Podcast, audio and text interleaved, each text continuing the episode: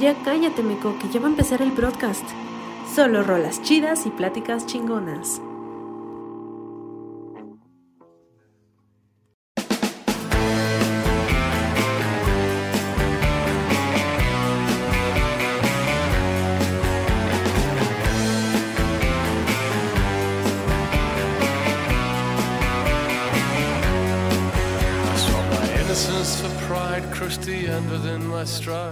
Strong, now I know that I'm a leader. I love the sound of you walking away, you walking away.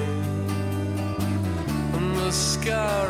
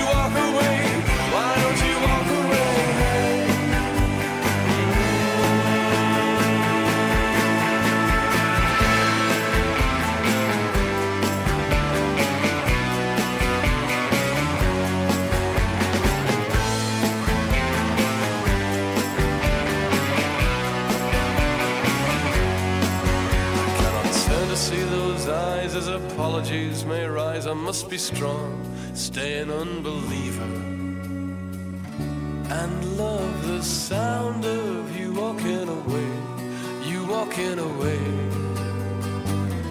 Mascara bleeds into my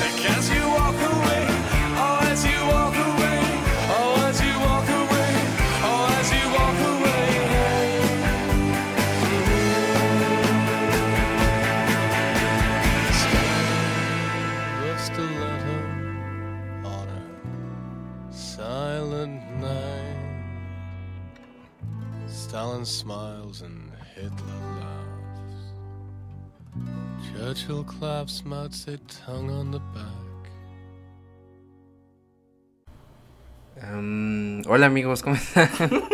Ahora ya me cagué de la risa. Em, ¿Cómo están? El día de hoy es, em, este capítulo más bien, es el capítulo número 5 de la temporada de otoño 2021, lo que quiere decir que vamos a la mitad de temporada. Em, eh, entonces, pues se me ha pasado increíblemente rápido estos primeros cinco capítulos de la temporada. Pero bueno, no, no me distraigo más. Aquí está de nuevo. eh, ustedes lo extrañan cada semana, la leyenda viviente. ¿Cómo estás, amigo? ¿Qué pasó? Bien, bien happy. Está, está, eso está cool. La verdad es que yo tuve, no sé si se escucha ese perro. eh, yo tuve una semana muy, muy complicada, la verdad. O sea, sí tuve una semana increíblemente pesada. Em, de esas veces que es martes y ya lo diste todo, así de, no mames, qué, qué buena estuvo la putiza y te dicen, no, güey, es martes y es como de, ¿qué? O sea, yo ya, yo ya lo di todo de mí, así estaba yo. Pero bueno, amigo, ¿tú qué tal? Pues yo ahorita de huevos, ya con las calificaciones del primer semestre, bueno, la parte del primer parcial, Ujú. 9 y 10, padrino, de ahí no se bajó. Está bien, qué Vamos bueno. progresando. Qué bueno, qué bueno, eso está chingón. Em, eh, eso que acabamos de escuchar fue Walk Away de Franz Ferdinand. El disco se llama You Could Have It So Much Better del 2005. Em, pero bueno, eh, antes de presentar el tema y todo eso, yo quería hablar de unas, de unas cosas. La verdad es que la canción, de, de hecho casi todas las canciones que van a escuchar en este capítulo no tienen nada que ver con el tema, porque no me quise ir como por ese cliché, la verdad, como que se iba a sobresaturar, eh, pues, ese tema en las canciones, así que me fui por otro lado. Eh, pero bueno, esta semana, antes de empezar, repasaron como dos cosas que me llamaron mucho la atención. La verdad es que una es bastante buena y, una es mala, o me puso a, cuestionarme, a pensar. Vamos a empezar por la mala. Em, que estas, estas me encanta porque las dos cosas que va a decir Jonathan no tiene puta idea y eso está bien, esto- eso está chingón. Puede reaccionar igual que, que la audiencia y eso está bien, vergas. Em, esta semana, el lunes, eh, bueno, yo juego, bueno, jugaba la verdad, ahorita ya no tanto por la universidad. Eh, uno de mis juegos favoritos de la vida es Rainbow Six Siege. Eh, lo disfruto mucho, es un juego que, que me acompañó en momentos muy difíciles, la verdad, y es lo juego con uno de mis mejores amigos también, que es Yael, que si está escuchando esto le mando un saludo. Pero bueno, resulta que eh, si ustedes no están metidos en la comunidad del juego, pues no se enteran de esto obviamente. Em, el- lunes, un caster de esports, eh, un caster para los que no sepan es un comentador, un comentarista de esports. Eh, yo creo que el más famoso de Rainbow Six Siege falleció. Eh, tuvo un accidente de auto y el güey era tres años mayor que yo. Entonces, pues impactó mucho a la, a la comunidad del juego. Es un güey que ya tenía como, tiene como su amuleto en el juego ya y todo eso. Em, pero bueno, me puse a pensar porque, em, o sea, el vato era así súper joven y pues, pues, ¿qué va a pasar con su, con su canal de Twitch, con sus redes sociales? Y eso es lo que me puse a pensar esta semana. O sea, si de repente te mueres, ¿qué pedo con tus redes? ¿Te has puesto a pensar en eso? No, güey. O sea, es la cosa más irrelevante en la que pensaría si me muero. Yo creo Claro, que me claro. preocuparía más por la parte de la familia, pero pues yo siento que tus redes hay un momento y una característica, no sé si solamente aplica en Facebook, pero puedes dejar una persona designada para que cierre tus cuentas en el momento en el que tú mueras. Y esa misma persona puede publicar una carta, bueno, no una carta, un, como un estado de luto de que la persona que era la dueña de la cuenta acaba de fallecer. Entonces, Ajá. por esa parte, Facebook tiene como que ese respaldo si te llegas a petatear. Pero no, no le tomo mucha importancia a la parte de la Claro, red. o sea, evidentemente, pues, puedes verlo por el lado de, pues, puta, pues ya me morí, ¿no? O sea, me vale verga ya lo que pase con, Eso con es el mis del cosas. reino de las tinieblas. Ajá, entonces, eh, eso me, me puso a pensar porque, o sea, te digo, el güey era streamer de Twitch, ese era su trabajo, eh, pues, eh, Twitch yo creo que es la principal, o sea, bueno, si no saben qué es Twitch, para los que no están como muy, muy metidos en este tema, Salgan de las piedras. tú, güey, que no sabes quién era Franz Ferdinand. ah, no, no, Pero- Pero... nadie sabe quién es esa morra. Eh, es, es vato. es una banda. Carajo. Este. Twitch es una plataforma para streamear, para hacer directos de videojuegos. Y ahí es donde está, pues yo diría que todo el pedo. Esa es la mayor plataforma. Ya pueden. Puede haber que haya streamers en Facebook y en, no sé, en YouTube o no sé en dónde más, pero es Twi- Twitch es la principal. Twitch es donde están los más grandes. Si se fueron a Facebook Live es porque los banearon a los pendejos, ¿no? Pero, o sea, sí me puse a pensar, es como... eh, el, la que mandó el comunicado de que este güey había fallecido fue su mamá, justo con, con otro caster que yo creo que era el mejor amigo del, del güey. Y pues a, a decir la noticia y pues sí estuvo, o sea, eso es lo que me puse a pensar así de, güey, y su canal de Twitch, ¿qué pedo? Y su Twitter, ¿qué pedo? Y, o sea, ¿sabes? Sí fue como, wow, ¿qué va a pasar con esto? Pero... Pues se va a quedar pues, como Ghost Town, güey, ¿no? o sea, hasta ahí. Ajá, y, y, y, y es la verdad es bastante duro. O sea, yo al principio no sabía de qué había fallecido este vato. eh, y un día antes en su stream, porque pues el güey se dedicaba a eso, hacía, hacía streams diario.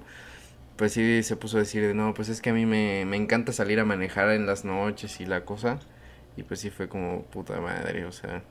Debo admitir que muy probablemente no haya sido culpa del vato.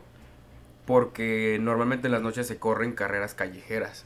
Pues Entonces, la verdad- Corres el riesgo de toparte una o que un puto loco pues iba más rápido que tú y te llevó de corbata. Pues no tengo idea cómo sucedió eso, nada más se sabe que fue un accidente de tránsito. Pero bueno, y la otra la voy a decir muy rápido porque siempre estoy mami mami con este tema. El jueves se, eh, el Hype Podcast cumplió 400 episodios. Eh, siempre digo que lo recomiendo y que es lo que más consumo, pero de verdad que eh, ha tenido un impacto muy cabrón en mí ese, ese contenido. O sea, no sé si a ustedes les pasa y también no sé si a ti te pasa. O sea, que, de que tienes como un youtuber favorito, una personalidad de internet favorita que le tienes tantísimo cariño. No sé si has llegado como a ese, a ese punto tú, por ejemplo. Ah, creo que así agarrarle cariño, cariño, pues solamente una, una creadora de contenido de América, que está como GB, que hace ASMRs, porque luego no me puedo mimir. Pero eso lo haces por pajero.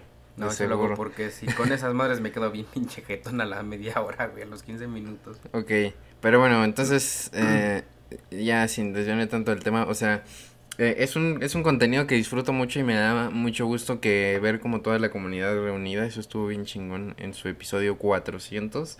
Entonces, de verdad, o sea, no me, ojalá me pagaran por decir esto, es un contenido maravilloso de cultura pop, de películas, series, lo que sea, y yo lo disfruto mucho. Pero bueno, amigo, ya nos llevamos medio bloque.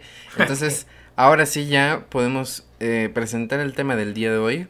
Que el tema del día de hoy es, es el arcoíris y muchos colores. El tema del día de hoy es el malévolo y eh, eh, el maligno, ¿no? Lord Baldomero.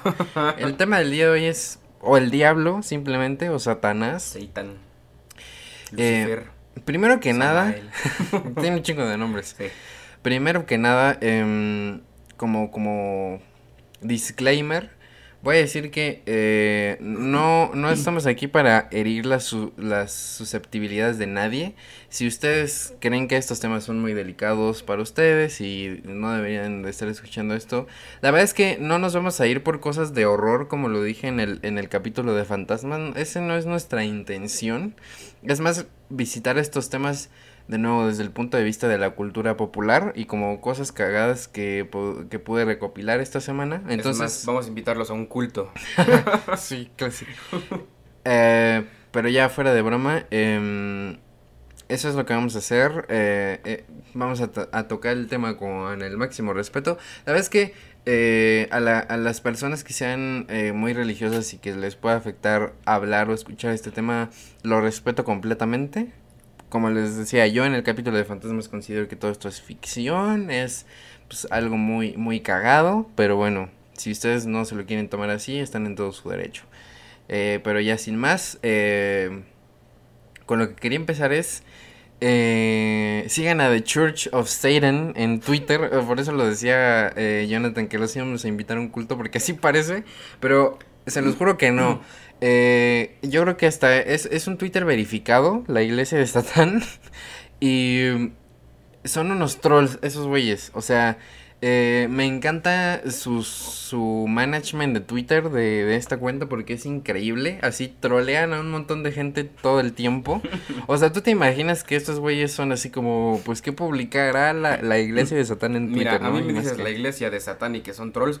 Yo siento que van a atacar a gente religiosa y se divierten pegándose esas Claro, claro, sí había, ha, ha- ha habido así como tweets de, de así de quién se atrevería a cometer eh, genocidio y no sé qué, y ya contestan así de Christians, ¿no? Así como siempre están, siempre Ay, están no. como por ese lado, pero bueno, después vamos a tocar como los mandamientos de pues de esa religión, ¿no? Del satanismo. eh, porque uno podría pensar que son así de, no, pues para entrar a la iglesia de Satán tienes que matar una cabra en luna sangrienta y así, ¿no?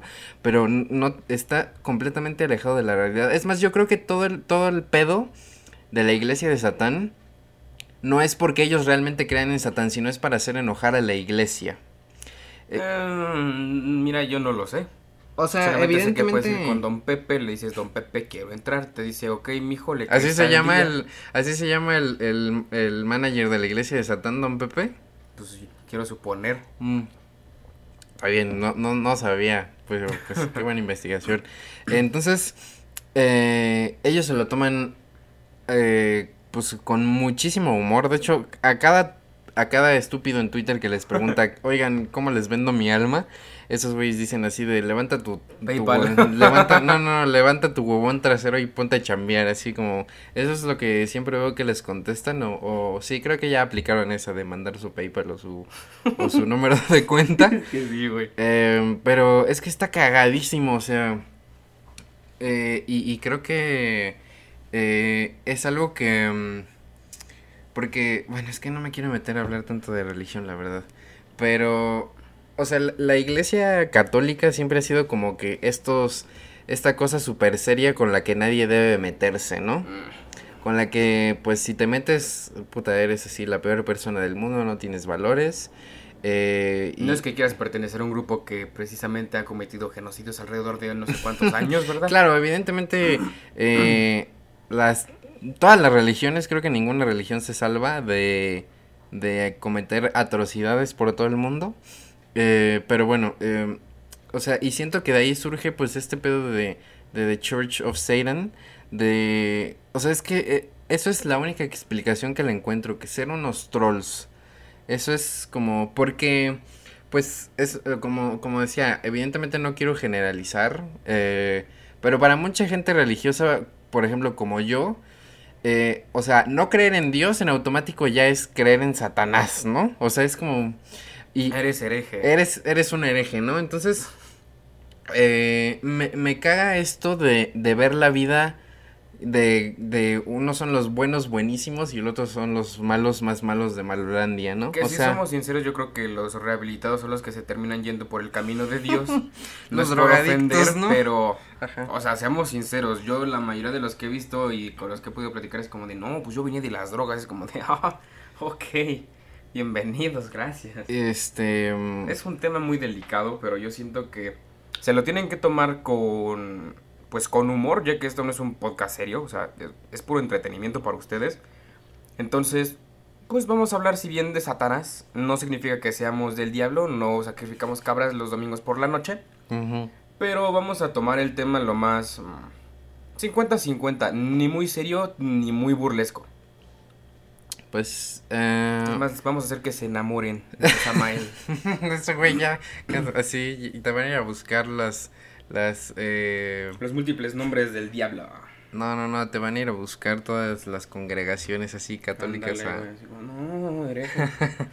Pero bueno, em, pues eso, o sea, si ustedes de nuevo, si, si les da como mucha ñañara este tema, la verdad es que no lo vamos a ver desde ese punto, no vamos a empezar a hablar de, de los demonios hacen esto y esto, o sea, cero, cero, para nada. Entonces, eh, pues ya, esto está para divertirnos, para sentar el mood. En serio, si ustedes son muy, son... Eh, En extremos adeptos- religiosos. bueno, sí, eso, bueno, ya, ya acabó el, el paréntesis. Entonces, si a ustedes les gusta mucho el humor negro, eh, sigan a The Church of Satan en Twitter, están verificados. Entonces, es una de mis cuentas favoritas de Twitter, la verdad, están increíbles. Pero bueno, creo que podemos pasar a la primera canción, eh, pero pues eh, mejor dénsela y ahorita la presento.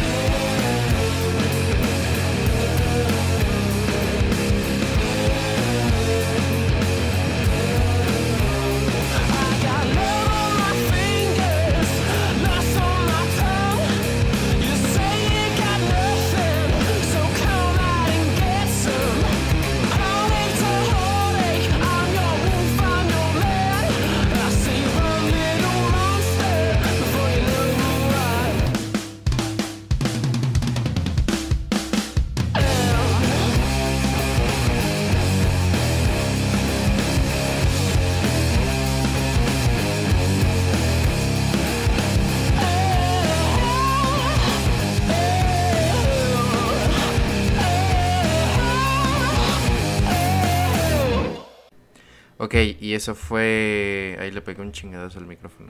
eso fue Little Monster de Royal Blood. em, desde su disco homónimo del 2014. Eh, es una canción que me encanta. La verdad es que yo ya escucho muy poquito rock. No sé tú, pero yo cada vez escucho menos rock que antes. eh, y, y Royal Blood es una de las bandas que me parece que sigue- se sigue manteniendo interesante.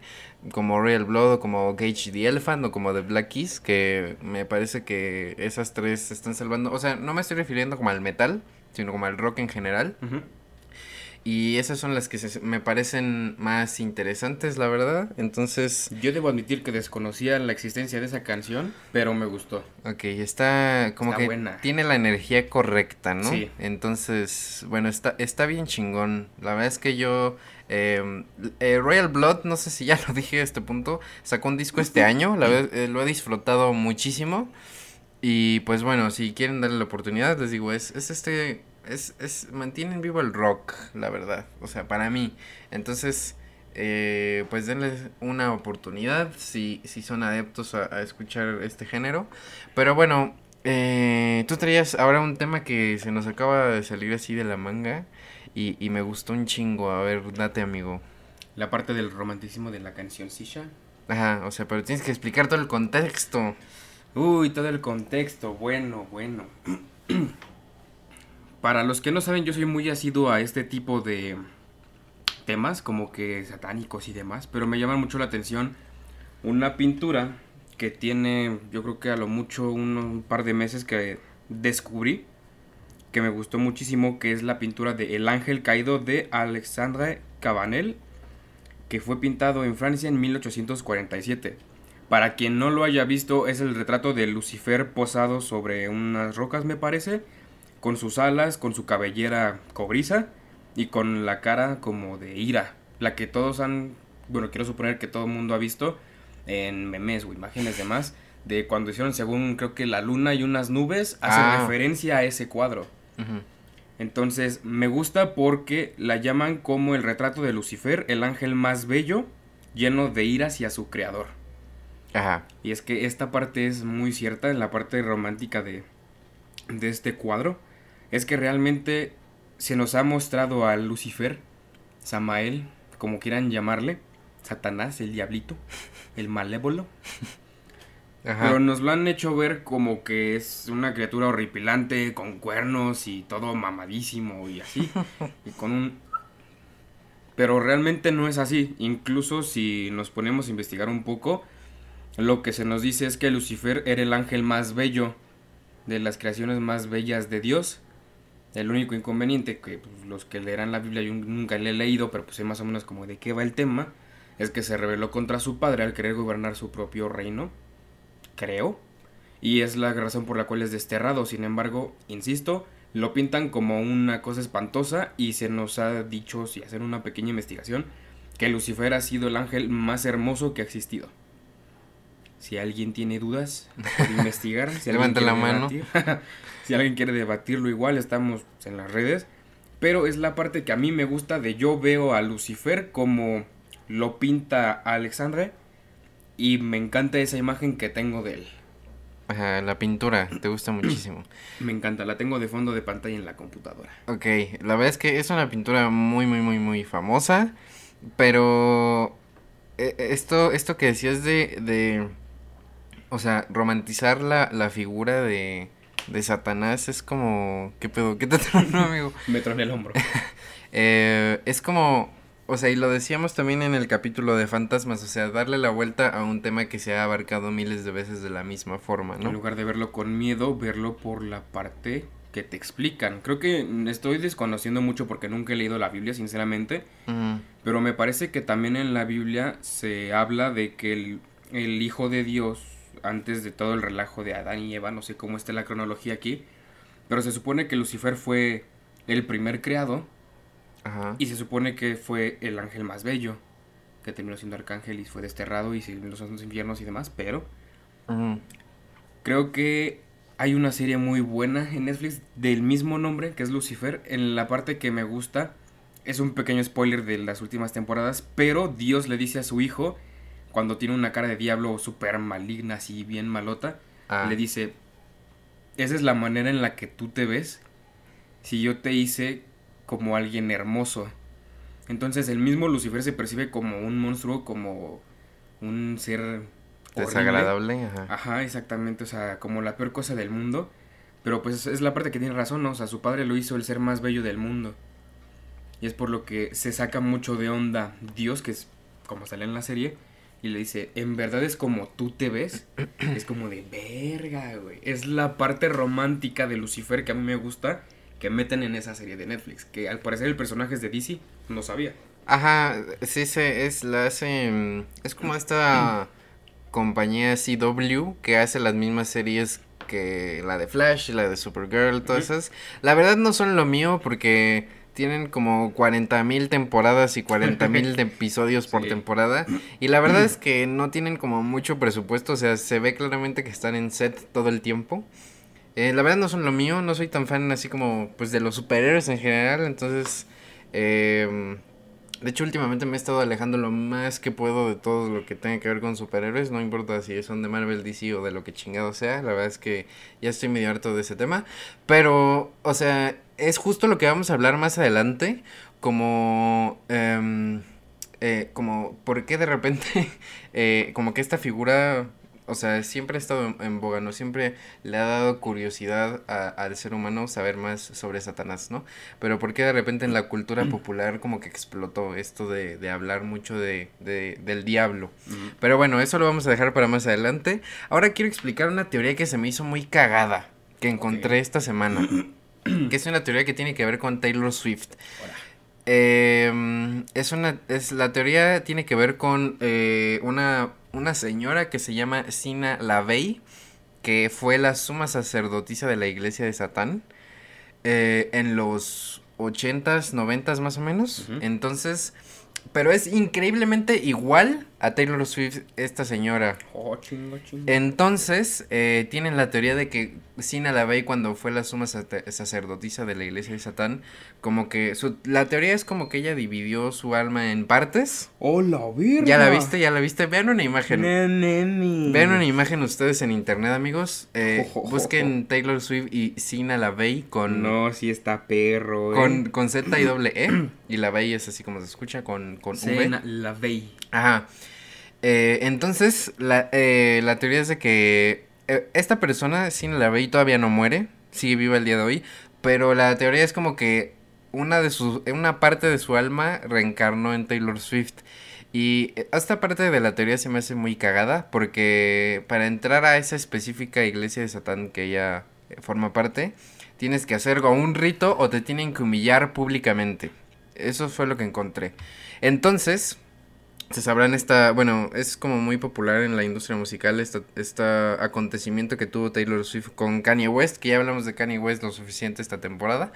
Pero bueno, para los que no sepan, y creo que tú no sabes, eh, en unos Grammys, eh, Taylor Swift ganó premio a mejor video musical o algo así, y. Kanye West todo pedo, se subió al escenario y le dijo, no, tú chica tu madre, el mejor video debió haber sido el de Beyoncé. Y entonces ella quedó así como, puta, ¿y qué hago con este borrachito que se subió al escenario, no? Entonces la teoría es que esa fue su humillación pública y que gracias a eso pudo entrar a la iglesia de Satán. Pero de que son, puta, iguales, Es son, que es cabrón, son no idénticas, son idénticas Taylor Swift y Sina Lavey.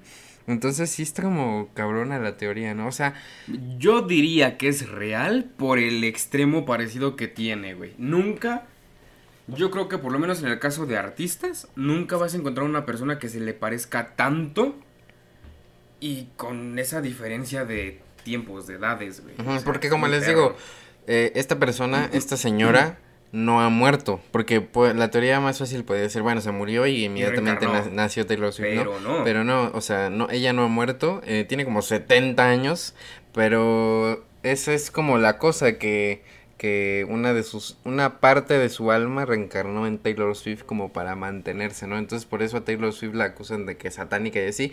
Y de hecho ella ha hecho, se ha aprovechado de esto, eh, creo que es en el, en el video de, eh, ay, ¿cómo se llama esta rola? Look What You Made Me Do. Eh, esta rola como que el video musical tiene ahí como conceptos de que ella está en un cementerio y que de repente está como en un trono así con mucha simbología.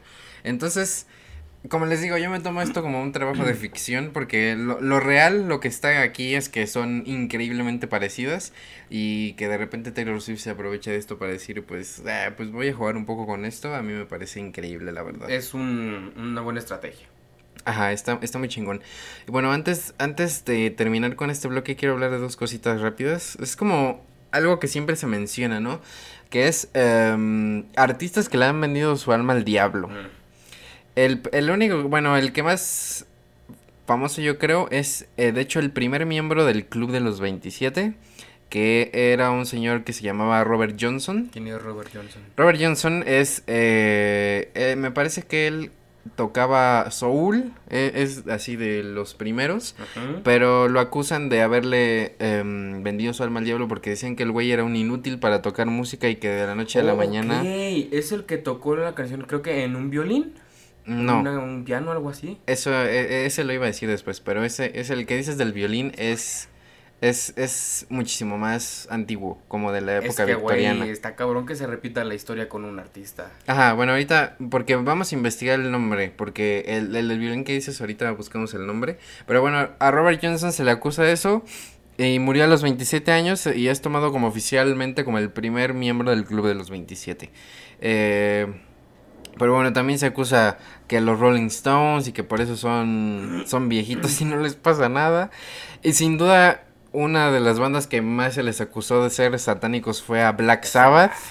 O sea, y, y Ozzy Osbourne lo ha dicho en muchas entrevistas así de, güey, no mames, yo ni siquiera me sabía abrochar las putas agujetas. Y esos güeyes diciendo que metíamos simbología satánica y así, ¿no? Es como de, no mames. Y, y también como que la cultura general lo acusa mucho de eso porque, por lo del murciélago. y Fue un error.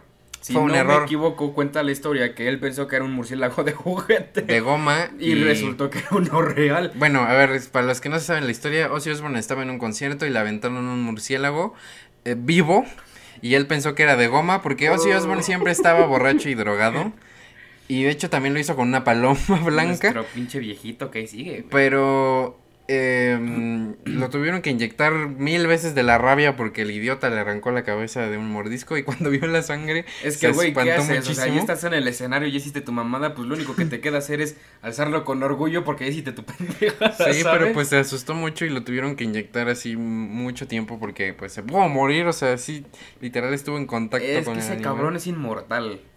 O sea, Claro. Ozzy Osbourne es igual que Chabelo. Y también le mordió la cabeza una paloma, pero ahí sí él estaba muy dro- asquerosamente drogado, no sabía ni dónde estaba.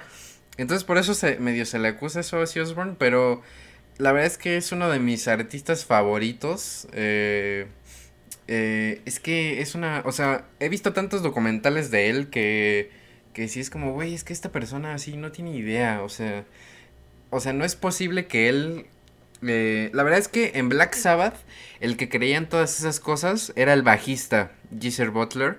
Él era el que sí le interesaban cosas de oscurantismo y así, pero era más fue como de películas de terror y de libros de horror, no tanto como de ir a eh, sacrificios y ese tipo de cosas. Eh, él era el, el que escribía las letras, Geezer Butler.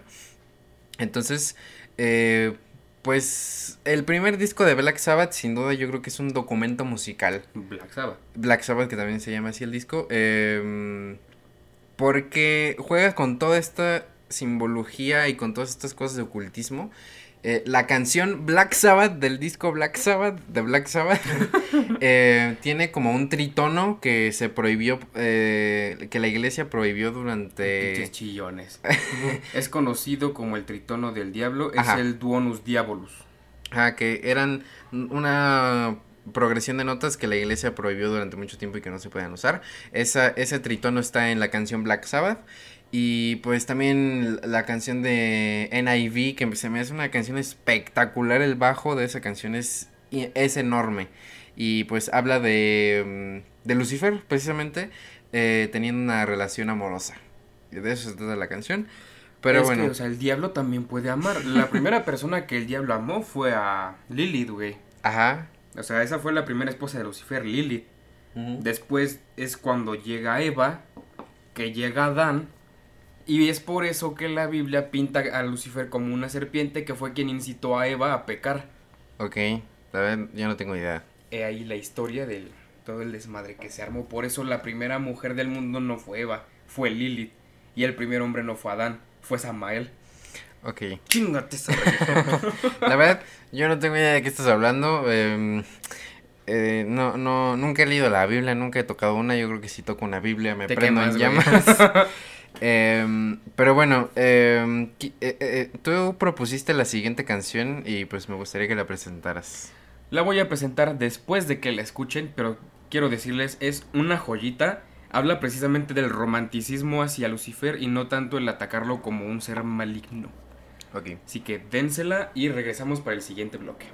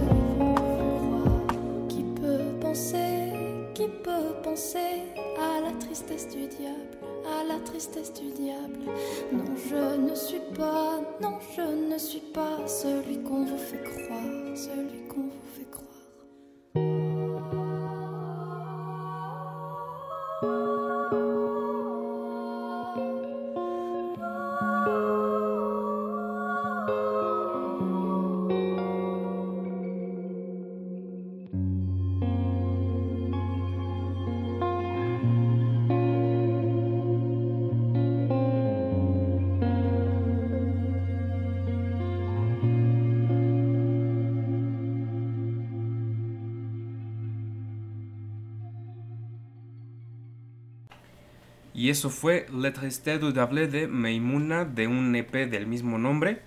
Esta canción, bueno, estos sencillos son de 2018 y es una canción preciosa. Es la primera vez que tú la escuchabas. Dime Ajá. cuál fue tu opinión ahorita que leíste la letra traducida. No, o sea, es que sí está, sí está increíble. Yo iba a poner una de mis canciones chaborrucas de Interpol. Eh, esta es la única canción de la playlist de hoy que tiene que ver con el diablo así ya directamente. Eh, no, me pareció una canción increíble. O sea, sí es como... eh, da el tono que necesita dar. Porque es como... Es, es eso, de nuevo, romantiza mucho la idea que tú estabas eh, comentando ahorita. Entonces, la verdad, me, me, me gustó un chingo. O sea, sí, está bien cool. Yo creo que el tramo más, el, el que más te pega, se los voy a leer de la traducción, dice, te hablé sobre el amor, solo escuchaste seducción, te mostré lo hermoso, lo hiciste tu única obsesión, solo quería darle sentido a sus vidas, a pesar de tus presagios, por ti desobedecí, y en castigo me llaman Satán. Ok, sí está, la verdad, eh, también en la música es un tema poco explorado por ese lado. O sea, eh, siempre está la famosa eh, Sympathy for the Devil de los Rolling Stones o Running with the Devil de Van Halen. O sea, siempre se ve por el lado, pues, este, punk, ¿no? Por Sí. el lado de... eh, De, De pin- Satanás de pinches chingada. viejitas, vamos a hablar de Satán, ¿no? Entonces, O sea, como que explotan mucho la parte de la cultura pop sobre Satanás en lugar de irse por la parte romántica que está descrita en varios textos. ¿Me ajá. explico? Como lo que te acabo de contar acerca de Lilith y Lucifer. Sí, está, es una cosa muy chingona, la verdad. Qué, qué gran aportación para el programa. Pero bueno, hablando de letras, otra cosa que vi esta semana, eh, de nuevo, eh, es, es un, un video, bueno, más que un video, es un reportaje tal cual de Vox, Vox.com.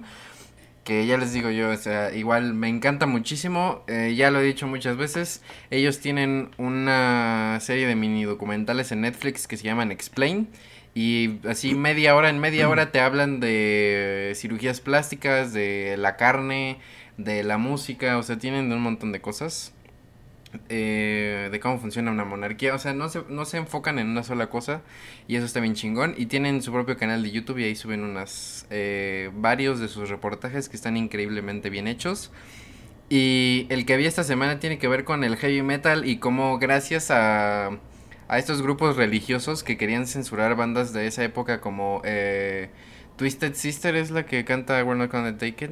Bueno, es que... con aceite. sí, este, bueno, eh, en el video se enseña cómo eh, grupos religiosos llevaron al juzgado a esta, a esta banda y a varios más por, pues, por sus letras, ¿no? O sea, que no necesariamente era que hablaran de Satanás, con que hablaran de cosas sexuales o de drogas ya era suficiente Se para... persinaban. Ya era suficiente para quererlo censurar, ¿no? Sí. Eh, y gracias a eso existe el parental... eh, Advisor. Ajá, de, eh, bueno, que ya ahorita en plataformas de streaming nada más se pone como el explicit, ¿no? Ajá. Y pasa mucho igual como me recordó como cómo se implementó en los videojuegos también, que fue gracias a, a Mortal Kombat, que es un videojuego increíble de peleas, que bueno, es, es estúpidamente violento y... Divertidamente violento. Divertidamente violento, Sí. la verdad. Eh, y, y pues gracias al, al primero, a Mortal Kombat, que es como del 93, algo así, eh, pues se creó la clasificación de videojuegos, de nuevo por estos grupos religiosos, que pues eh, para que cada videojuego se intentara ¿Tú crees que le han aportado algo bueno a la sociedad estas personas queriendo censurar todo lo que a ellos no les parece correcto? Pues, o sea, evidentemente no, o sea, siempre hay un límite. Em, porque, o sea, siempre está el lado de es que no quiero que mis hijos escuchen cosas de Satán o cosas así, ¿no? Güey, yo siento Pero- que por mucho que tú escuches o que tú veas algo, si te lo explican el cómo es desde un principio, no tienes por qué caer en el, ah, mi hijo se va a hacer satánico, güey.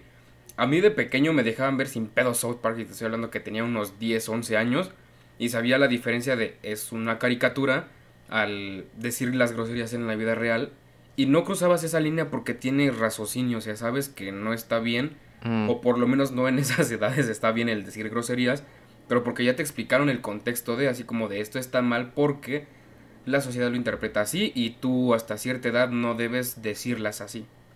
Claro, pero son, son papás muy huevones que quieren que el gobierno regule todo en vez de que ellos, en vez de ellos educar a sus propios hijos, ¿no?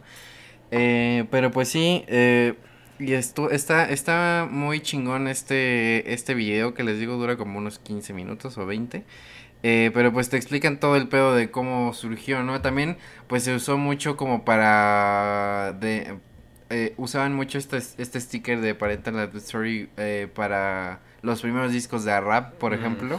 Para los primeros discos de NWA, eh, los discos de, de Notorious Big y cosas así. Pero bueno, Tupac. de Tupac y de Snoop Dogg y de Dr. Dre. Yo creo que eso. lamentablemente todo lo que tuviera que ver con negros y rap era censurado desde Ajá. hasta la actualidad. O sea, la verdad es que sí es como... De hecho, el logo de la película Straight Outta Compton es, es, está inspirado en el, en el logo de Control Parental, ¿no? De hecho. Entonces, eh, pues sí está como curioso, ¿no? Que tanto en música como en videojuegos... eh, en los las... religiosos llegaran a este punto. Ajá, en las películas eso se había hecho desde un chingo antes y son cosas de otra vez historia de cine que me da mucha huevo explicar y no vienen al caso. Pero bueno, ahora voy a hacer una recomendación, mi típica recomendación de película turca. Em, es una película, es mi película favorita y yo diría que tal vez es la película por la que estudio cine. Probablemente. Es una película de Robert Eggers. Creo que es del 2018. di- No, como del 2016. Ahorita lo busco bien, pero bueno, es una película que se llama The Witch. Sale Anya Taylor Joy, que lo más famoso que ha hecho, yo creo que es eh, Queen's Gambit, que es esta serie que hizo Netflix de ajedrez. Es esa morra. Eh, pero les voy a contar la historia, mi historia con esta película porque es increíble. Eh, yo en la prepa tenía una clase de arte y la maestra pues nos mandaba como vayan que al Museo Sumaya, vayan a tal a tal museo y así y de repente fue como vayan a la cineteca y vean una película y me hacen el reporte de lo que vieron, ¿no? Ya pues en la cineteca sabemos qué tipo de, de consumidor va, Sabemos qué tipo de cine es qué también. tipo de cine es también, entonces pues ella dijo pues vayan a a la cineteca cualquier cosa que vean está bien, ¿no? Un documental o lo que sea. Y eh, yo viendo los pósters, eh, el póster es The Witch así en negro y un macho cabrío. Ese es el póster, la cara del macho cabrío. Y así como yo eh, había... em, la sinopsis de la cineteca decía que era una película de terror. Entonces dije, bueno, o sea, porque los demás eran documentales de Sudáfrica o yo qué chingados sé, así cosas que no me interesaban en ese momento. Eh, entonces dije, bueno, me aviento, porque literal les juro que yo iba a comprar el boleto y me regresaba a mi casa. Entonces eh, me metí a ver una de las películas que más amo en la vida. O sea, The Witch es una película increíble. Sí tiene momentos de terror, pero creo que no va por ahí. Eh, les voy a decir la sinopsis. Es, eh, es en Inglaterra, es un folk tale. De hecho, ese es, ese es el subtítulo de la película. Eh, que, que los corren del pueblo y, y, pues no tienen otra opción más que irse a vivir al bosque, ¿no? La familia. Y pues eh, son acechados por una bruja. Y eso es básicamente la sinopsis. Em, la bruja se convierte en muchos animales. Lo cual... creo que ya sé cuál es. Ajá, entonces, o sea, literal, el director de esta película puede hacer que un plano de un puto conejo te dé miedo. Un conejo viendo fijamente la cámara es como, güey, no mames. La tensión. Y, y me cambió la vida esa película, The Witch, de Robert Eggers. Eh, estaba en Netflix, ya no sé dónde está. Pero véanla de cualquier manera. La verdad es que yo estoy muy agradecido con la vida de haberla visto en el cine. De hecho, muchas personas se salieron igual porque... porque... ¿No aguantaron o por la flojera? Mm, Pues yo creo que por la flojera de, de decir es que qué pedo con esta película, ¿no? Pero es, es maravillosa, no me canso de hablar maravillas de ella, entonces denle la oportunidad sobre todo, yo creo que es la mejor película de brujas que he visto ever. Y bueno, eh, y también me da mucha risa porque este, este año salió un video de, de, de así como eh, era un TikTok que, que vi por ahí en Twitter que era de eh, el macho cabrío muy parecido al de la película, así todo negro, y es un video de un güey que lo está grabando que de repente el animal agarra y se para, así en dos patas y empieza a caminar y es como de qué pedo, sí, así Sí como te andas cagando. Ajá, o la sea, verdad sí- es que sí. Es que, güey, yo mm, no sé cómo explicarlo, pero las cabras me dan un feeling muy, muy creepy. Porque, güey, para empezar, sus ojos, si se te quedan viendo muy fijos, como de vato, una puta pupila rectangular que no te deja de ver.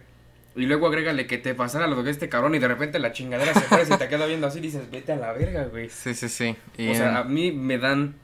O sea, me gustaría tener una cabrita de esas enanas que no crecen porque están bien bonitas, pero una puta cabra de tamaño normal y que haga eso en la noche, me cago. o sea, y negra, así negra, güey. con sus cuernotes. No o sea, yo podría tener una cabrita negra enana, pero nada más la enana porque están bien tiernas, güey. Pero una puta cabra de tamaño normal, que de repente vas por un litrito de agua porque ya te dio sed en la madrugada y ves a la chingadera así. Se la verga, güey. Ok, ok. Sí, em, Entonces, se las recomiendo mucho, mucho, mucho, mucho, mucho, mucho, mucho. Es, es, es increíble lo, lo, cómo me cambió la vida esa película. Em, porque, o sea, sí fue como mi primer acercamiento a, a- a cine turco, a un cine diferente. Porque es que yo, o sea, salí, es de esas veces que sales del cine feliz.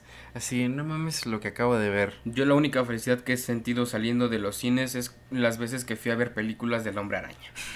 ok. Está pero bueno, pero o sea, son cosas.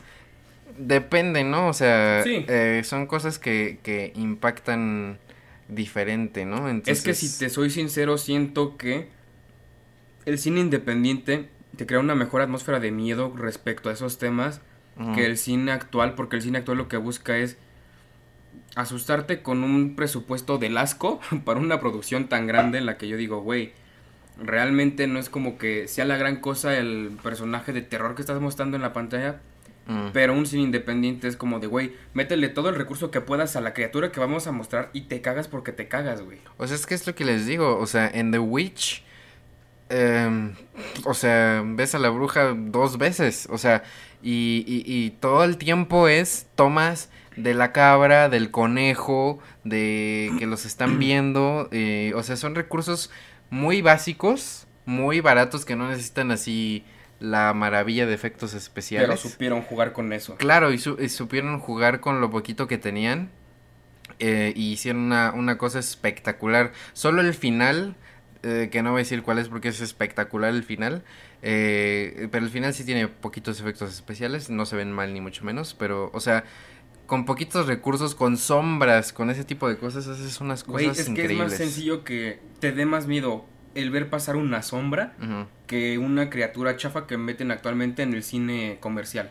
¿Me explico? claro. Creo que de las últimas películas, y es que ya están muy choteado ese tema, es de que un padre, una iglesia, una casa embrujada y un exorcismo es como de, güey, ya me la sé, das hueva porque no le metes ningún elemento nuevo. Y desde aquí estoy viendo los kilos de maquillaje y la pus falsa que le estás poniendo a la criatura. Es como de, güey, no. O sea, siendo Hollywood, le podrías meter más presupuesto a la parte ambiental. Crear un ambiente en el que digas, güey, yo en esa situación no sé qué haría. Y de repente es como de, ¡pum! Una criatura no exagerada de efectos. Que la parte que te dije de jugar con lo que realmente puede pasar. Que de repente pasa una sombra corriendo. Y escuchas la respiración agitada del güey porque no sabe qué está pasando. ¿Me, me explico? Como un Ajá. plano primera persona en el que sientes que tú eres la persona que está en la película. Ok. Estaría de huevos. La verdad es que hacer terror y horror es muy difícil. La verdad es que sí es un... Es de los géneros más difíciles de hacer. Porque el terror es muy subjetivo. Mm. Y por eso eh, lo que yo he aprendido en lo poco que yo es que la imaginación, hacerle pensar cosas al espectador es mil veces más terrorífico Sí. que porque su misma imaginación lo va a asustar más a que si le muestras el Es monstruo que, directo a la, la cara. cabeza es tan poderosa Ajá. que inclusive es por lo que yo siento que el elemento de la persecución es algo que puede matar. Porque es un juego que les voy a recomendar que está en Steam. Está un poquito caro, pero bastante accesible. Creo que son 60 pesos. Que se llama The Ball. Es un juego muy bueno en el que la mayoría del terror que sientes es porque sabes que algo te estás echando. No lo puedes ver, no sabes en qué momento se va a aparecer. Y lo que tienes que hacer para evitar que eso suceda es lo más cliché del mundo, es sacrificas cabras. Ok. Porque, o sea, es, es un juego que está inspirado en ese, en ese aspecto. Pero lo que te mantiene tenso y amarrado a la silla y con la expectativa y si lo juegas de noche está espectacular, es la parte del algo te está persiguiendo, no sabes lo que es, sabes que tiene que ver con el satanismo y con Azazel y hasta ahí. Ok. Hasta ahí te quedas. Es una ambientación espectacular.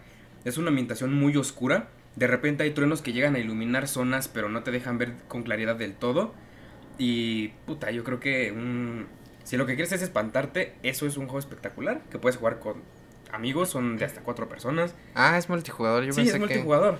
Yo pensé que era single player. O lo puedes aventar como single player o lo puedes hacer multijugador. Pero yo creo que multijugador con tus amigos en Discord una noche como el día de hoy que se va a hacer. Es una experiencia en la que dices, no mames. Entonces, ¿cómo se llama? Devour, Ok. como devorar en inglés. Ok, ok.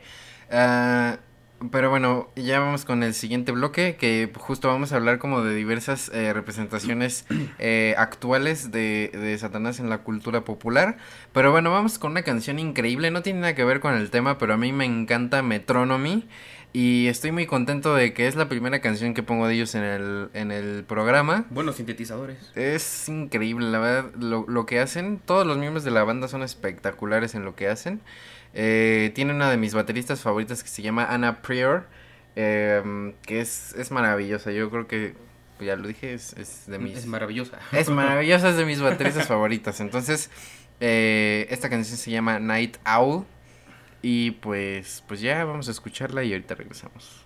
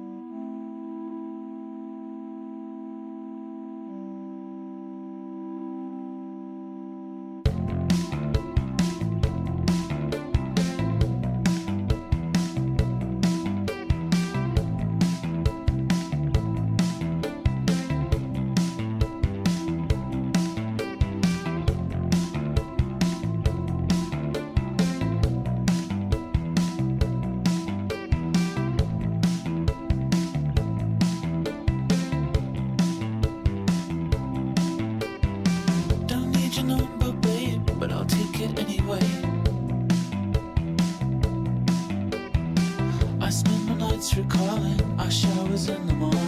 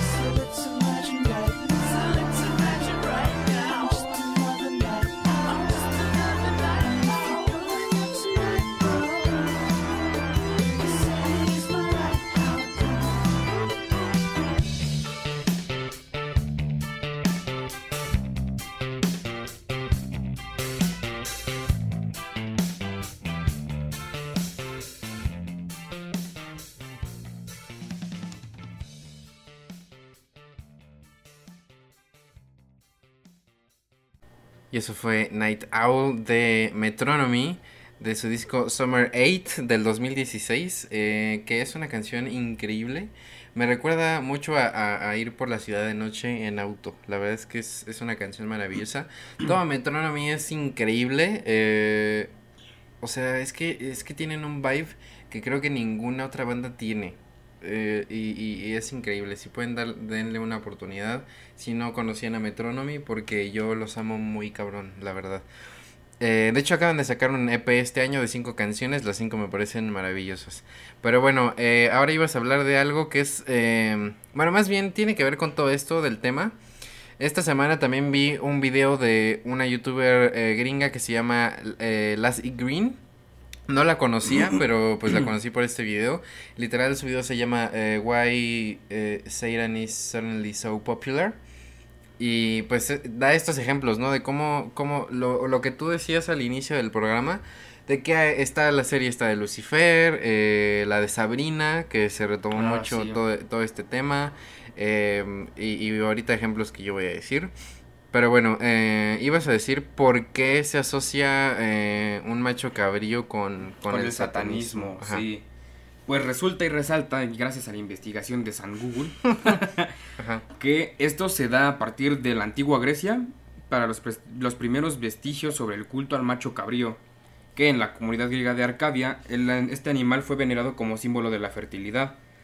Al ser una comunidad pobre y no poseer toros, eligieron este animal para la representación de lo fértil.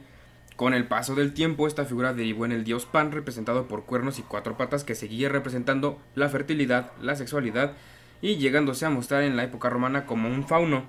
Pero, gracias al cristianismo, porque pinches cristianos siempre se alocan, un saludo por cierto, gracias a los cristianos es que se le asocia esta imagen, los cristianos demonizan y satanizan al macho cabrío, y a partir de ahí fue cuando empezaron a jalar más como de, ah, esto es del diablo y hay que venerarlo. Eh, para los que no sepan, eh, la figura del macho cabrío es Baphomet. Es uno de los demonios que, bueno, eso ya es otro tema, ¿no? El punto es que es uno de los demonios. Y pues obviamente que a partir de esto, de que se demonizara, se empezó a formar parte de los aquelarres y se introdujo la figura en ellos. Que por cierto, la palabra aquelarre proviene del euskera, que a su vez proviene del término aker, que justamente significa macho cabrío. Ok. De ahí es que proviene la figura del macho cabrío relacionada al satanismo. Gracias por tu exposición, hijo. Gracias, saqué 10, profe. O sea, eh, yo lo relacionaba porque, de hecho, era algo que comentábamos la otra vez de las pinturas de los aquelarres de Goya, que también son mis pinturas favoritas. La pintura del aquelarre de Goya es increíble, como de nuevo es, es el macho cabrío de pie, eh, rodeado de brujas, ¿no? Ey, Pero así el- es, es, es una cabra con una cabezota y así Ni un como... pitote. no, no, no, no se lo he visto, perdón. No, o sea, la figura del macho cabrío y también de Satanás la representan con un pitote. Porque Ajá. al macho cabrío se le considera como el, una referencia a la fertilidad y la sexualidad. Es por eso que le ponen un gran miembro. De hecho, en, si no me equivoco, es en Veracruz, justamente en Catemaco, hay uno de los brujos que tiene la figura de Satanás y esta figura de hecho tiene pues, un miembro viril parado y representado como un Satanás grandote con un cuerpo de, me atrevería a decir que de macho cabrío, todo rojo y súper fuerte porque también en Catemaco, si bien están las iglesias y los brujos que te dan ahí tus curadas, también existen los de la iglesia satánica, los que se dedican a conjuros y todo ese rollo. Y pues como bien saben, aquí en México Catemaco es, digamos, la sede de todo lo esotérico Ajá. que tiene que ver con ocultismo y con eh, luz, pues. Están, son las dos caras de la moneda justamente en Catemaco, en México. Ahí te vas a dar tu viaje de ayahuasca. Ajá. Eh, eso me recordó que hay, creo que hay una estatua de Lucifer en Madrid, ¿no? No sé si es. Eso sí- Desconozco en qué ciudad es, pero eso sí, efectivamente. eso sí no lo investigué, pero creo que sí es en Madrid que hay una estatua. Está muy cagado ver, ver como ese tipo de expresiones, ¿no? Y que pues es- ya es como algo hasta yo diría que emblemático de la ciudad de Madrid esa estatua. Yo siento que conforme avanza el tiempo se va a ir más normalizando Ujú. esta parte de ver a Lucifer como algo más que solamente Como algo imagen de- prohibido, ¿no? Ajá. Con Es- tanto tabú. Y es justo lo que comentaba esta youtuber que les decía, Lassie Green, que les recomiendo mucho el video. Eh, ella ponía como dos puntos. Y el número uno, que es, es visto como una rebelión eh, sexual y de distintos puntos. Y yo tenía un ejemplo aquí, que es el video de Montero de Lil Nas X. Que bueno, para los que no ubiquen, me gusta siempre dar todo el contexto. Eh, es una canción que salió este año. Lil Nas X, no sé si decir que es un rapero, la verdad es que hace más pop que otra cosa. Digamos, es un artista. Es un artista. un artista. Eh, pero bueno, él es gay, entonces toda su vida pues había eh, recibido represión y todo eso. Y, y el video de Montero es como... Su rebelión a esta parte. Yo siento también, él, él sabe manejarse muy bien en redes sociales, la verdad. Y, y también fue directo a hacer enojar a ese tipo de personas, ¿no? Se en, fue el, directo a la religión. en el video de Montero lo, lo mandan a... Un planeta alienígena es. Es como si estuviera en el cielo. Ajá. Pero pues eh, se- Peca. ajá, peca, se- eh, peca con la serpiente justamente en el video, tiene un montón de simbolismo, el video está increíblemente bien hecho y pues bueno, lo juzgan y lo mandan al infierno y en el infierno le perrea al diablo, lo mata y él se hace el nuevo diablo, ahí acaba el video. Está muy bueno tanto el video como la canción. Puta, me encantaron cuando los vi. Ajá, y, y pues es eso, o sea, justamente lo hizo eh, para... También me gusta mucho que cuestiona así de, bueno, ¿y quiénes realmente son los malos, no? O sea, porque... Güey, está la parte del. Se critica mucho a la iglesia satánica, pero las bases de la iglesia satánica no hablan de ningún sacrificio. Sin embargo, la iglesia católica y cristiana han hecho atrocidades cabroncísimas a lo largo de los años, pero la iglesia satánica nunca ha hecho un sacrificio, porque no se basan en sacrificios. Algunas. Es que una cosa es el satanismo y otra cosa ya es los desmadres desmadres que hacen, pero la iglesia satánica en ningún momento habla de tienes que sacrificar una vida por pertenecer o por darte prosperidad. Ajá, eh, y también, o sea, como que las, ya hablamos de estas representaciones nuevas en la cultura popular, también hay un caso que me gusta mucho que es el juego de Doom, sobre todo los Doom nuevos, Doom y Doom Eternal, que es una visión del infierno también bastante cagada, o sea, porque la historia de Doom es una estupidez, de hecho el creador de Doom...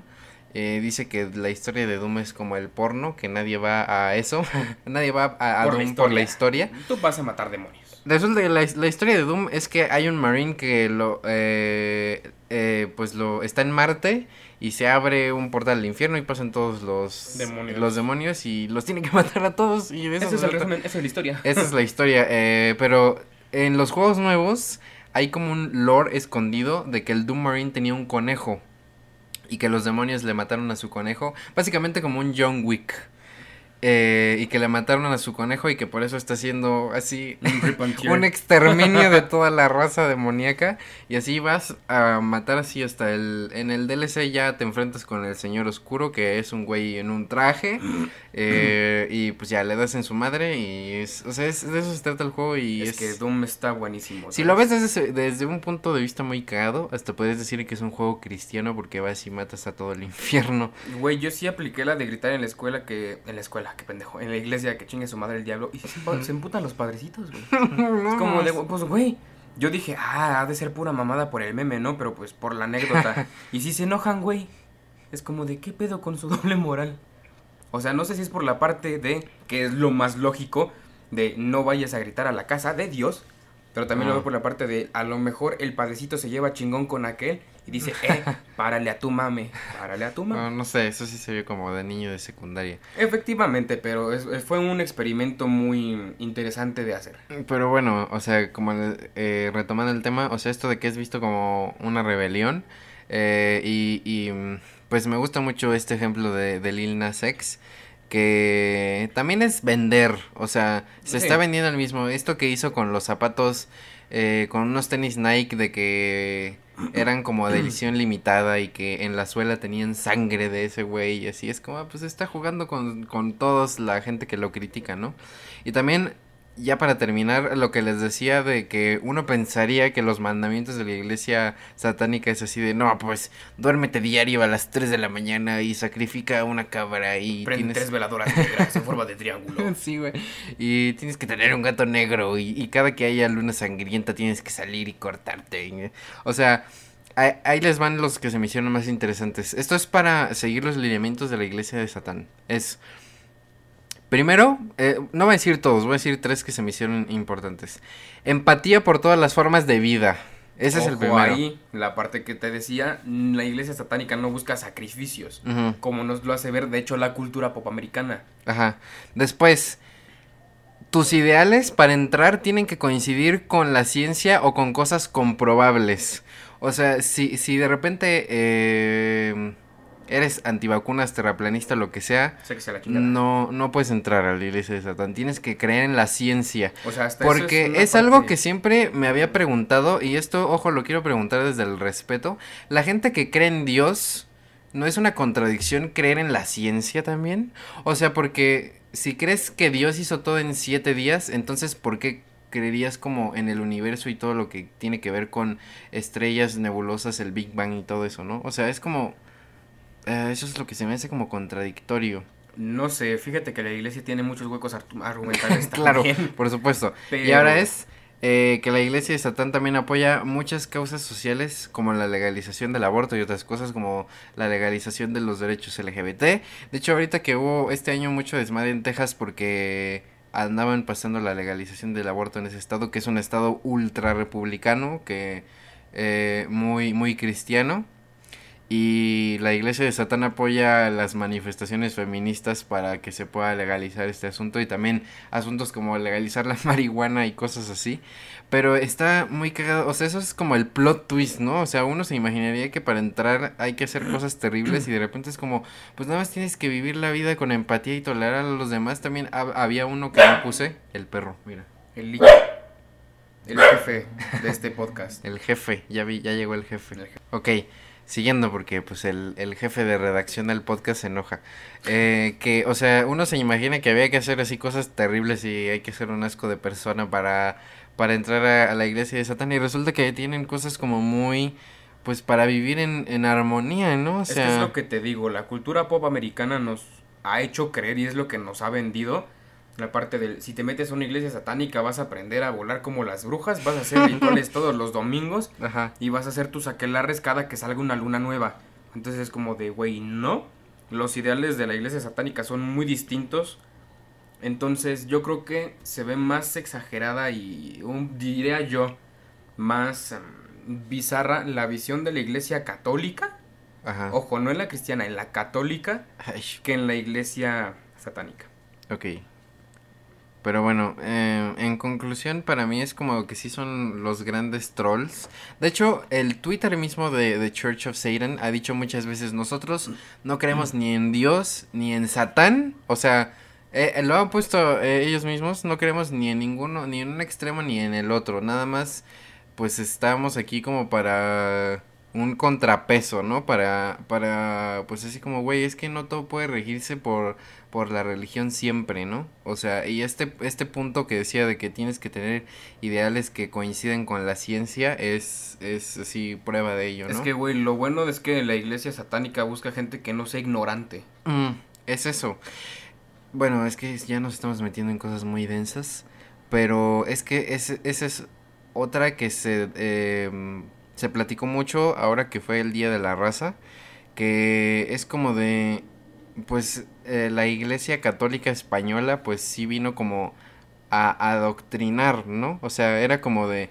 A nosotros nos vale verga si, a ver, no te estamos preguntando, tú vas a creer en Dios porque pues ni pedo, ya es que venimos a llegaron a imponer, güey. Ni Ujú. siquiera fue como de, ah, pues quédate con tus dioses, pero le agregas al mío. Ajá, y es algo que yo me cuestioné desde, pues como desde los 12 años. Es que no, no, no es que, digo, yo no quiero tener hijos, pero no es algo que te pregunten así como, pues es que no, no te dan el contexto, ¿no?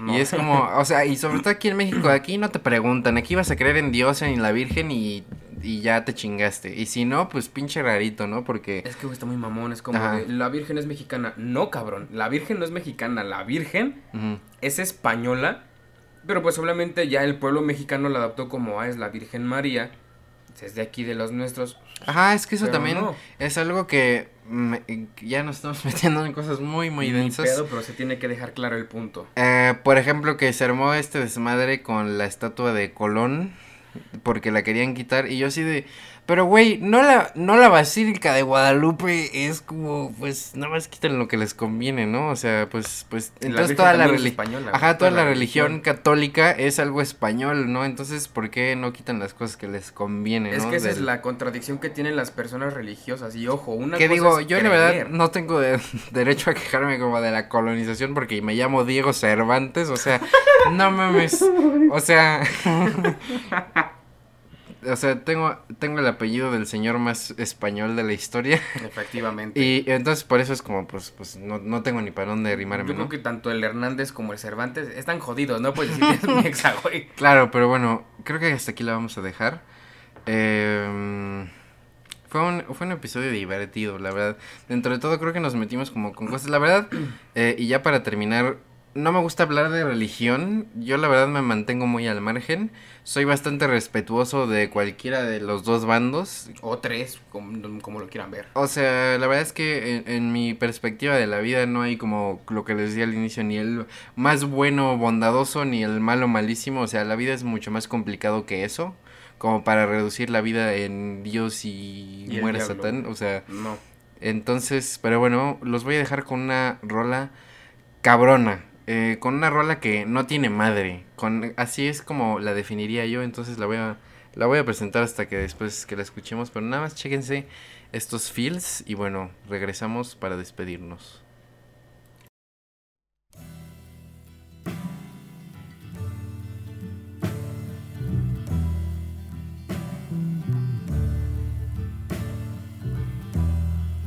Nights in white satin,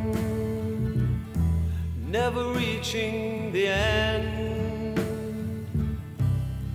Letters I've written, never meaning to send. Beauty I'd always missed with these eyes before just what the truth. I can't say anymore, cause I love you.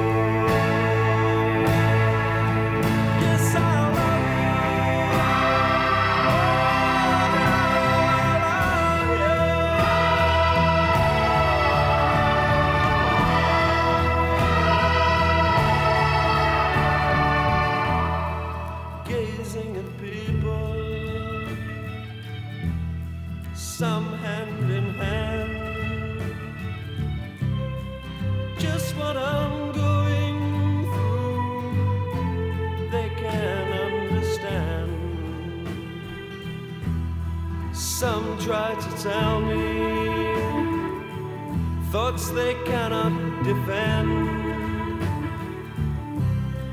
Just what you want to be you will be in the end, and I love